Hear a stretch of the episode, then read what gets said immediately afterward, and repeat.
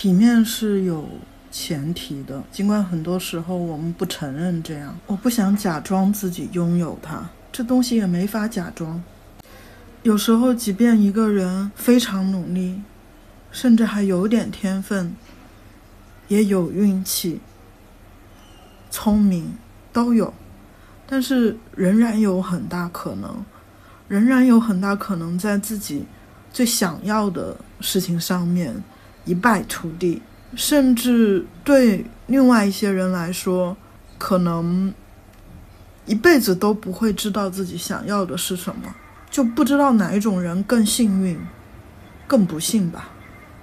人这个物种就是很奇怪的，就一旦我们自己拥拥有了某些条件，很自然就变得傲慢起来。就是我们的人性缺陷是很大很大的，我们可能不觉得自己的，不说我们吧，说我。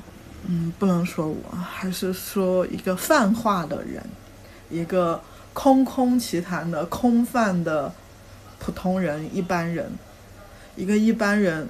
假设他开始识字，他懂说普通话，他懂说粤语，他懂英语，他懂日语。一旦一个人他拥有某些条件，这个条件呢，他自己还付出了一点努力，他就会忘记。有一些人甚至没有这种机会去努力，我不知道这个有没有说明白。就是我们倾向于去说，那就是难，然后举例说身边有一个特定的例子，他很懒，所以他才那么失败。不是的，这个世界上还有很多其他的例子，是那个人用尽了一生的努力，仍然很失败。但是呢？我们的故事，我们普遍流行的叙事呢，就是这个人，这个人失败，纯粹是由于这个人不努力。就是大家甚至不怪这个人没天分，大家就怪这个人不努力，用尽一生力气，他仍然可能达不到某些人要求的最基本的体面，比如说身上没有汗臭味。就是出现在公众场合而没有汗臭味，对于很多人来说是非常非常难的。大家不认为自己有条件，是不是因为我比较自私呢？所以我经常会感觉到，别人要求我，我会非常不舒服。就是别人说这个事情是个人就应该做到的。如果那个事情我没有做到，我就会觉得对方很傲慢，但是自己呢也会不自知的就会这样，不自知的就会露出这种傲慢来。我每个人可能都想多多少少希望自己的生活朝着好的方向一直去走，多多少少会这么想，但是。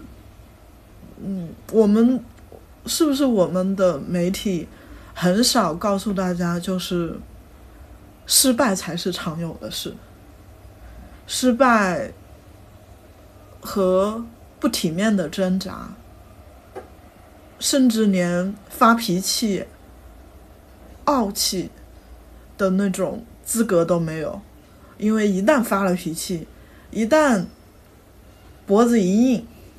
甚至很可能连那个最低的保障都没有。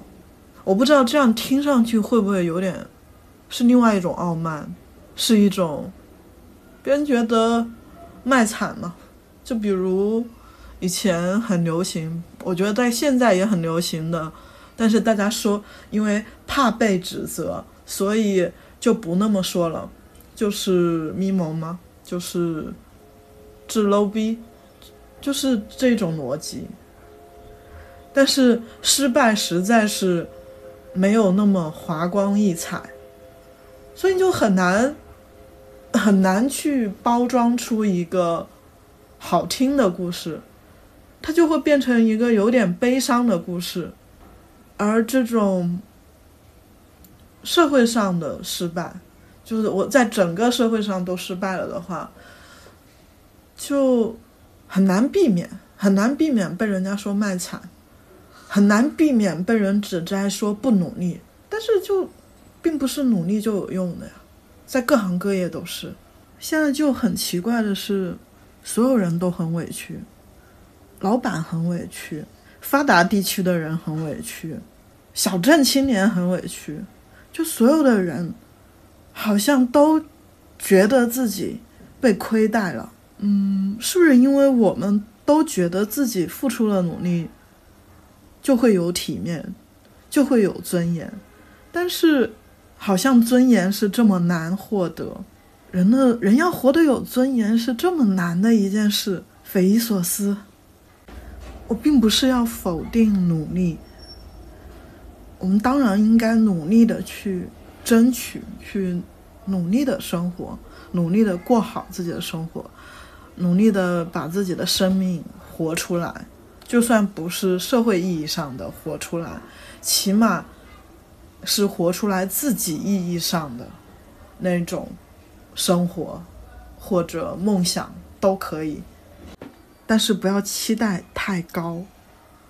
就是事事不如意者十之八九嘛，各种不太主流的南方小地方的方言，南方使用面积很窄小的方言。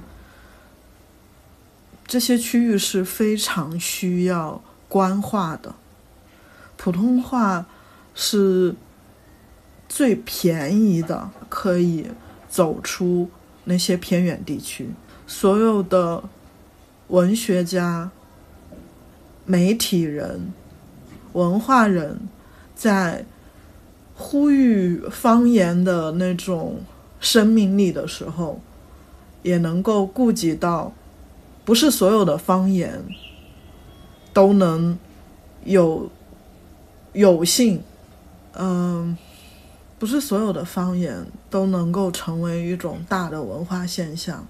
在现在一个商业化流通、整个市场流通这么大的情况下，所有的人紧密的联系在一起的情况下，呃，大家还是需要一种共。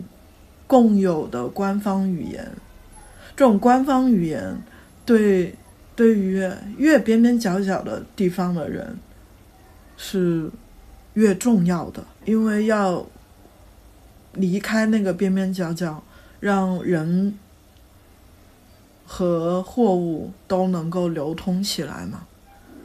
这个可能对于发达地区的人来说是一个。司空见惯的事情，就是货物、人才都在这一些地方流通，都在上海、广东、江浙沪流通，所以大家司空见惯的以为各地也这样。但是对于很多其他地方而言，呃，大家要来到，大家，大家需要掌握一种更方便的语言。去，也不说融入这些地方，只是参与这些地方的建设。我也不是要为总是爱纠正一些南方发音的北方人说话。大家各地的语言发音自有很难的地方，但是我们都已经改了舌头了，就一些口音，一些能够识别出。我来自哪里的口音，就是只是这些口音的话，就大家多担待一下吧。就我改舌头，那你的耳朵稍微忍受一下。只要这个对话和交流能进行下去，就不要老是去调别人的口音。只要只要那个生活中生活中去频繁的纠正对方的口音是。很，很让，很让被纠正的那个人难受的。当然，如果他是一个，一个电视主播，一个，一个演员，他需要演那种语言，他需要说这个，这个是他的工作的话，那他就没有借口。但在生活中，大家就温柔一点，就是互相担待一点。其他人都不是为了某一个人而成长出来，其他人也不是 NPC，好不好？希望我们都能拥有一种温柔，一种真正的温柔，去站在别人的立场，站在一些我们平常忽视的视角，去看一下问题，关怀一下除自己以外的其他人，这是很难做到的。我知道真正的温柔是很罕有的。我几乎就是一个非常暴躁、容易尖叫的人，但是希望我们能意识到我们的傲慢，我的傲慢，你的傲慢，我们所有人的很一不小心就会变得盛气凌人，一不小心就变得倨傲，在设置壁垒，在设置一些交流的障碍，在。其实也是在凌驾于我们自己之上，因为有时候努力之后没成功的人占多数嘛。我们那么去拥抱成功的故事，那那么有可能生活在一个发达地区的人，他仍然有可能是失败的。大家委屈的不是自己生活在发达地区，大家委屈的是。我虽然生活在发达地区，但是我并没有占着所有的便宜。大家都很委屈了，就是，嗯，但是还是尽量的去爱这个世界吧。就算这个世界破破烂烂、坑坑洼洼，我们有的也不过就是这么一点。很好奇哦，嗯，贫穷、失败。其实是非常常见的事情，但为什么感觉在互联网或者在现在的人心里是这么难以接受的一件事情？到底哪个环节出了错呢？我并没有针对发达地区的人，我也见过很多很温柔的、内心真正温柔的。呃，一些人吧，可能每个人都享受立规矩，就是假设自己是设立规则的那一方，就会很享受；但是假设自己是被规定的那一方，就会觉得很憋屈。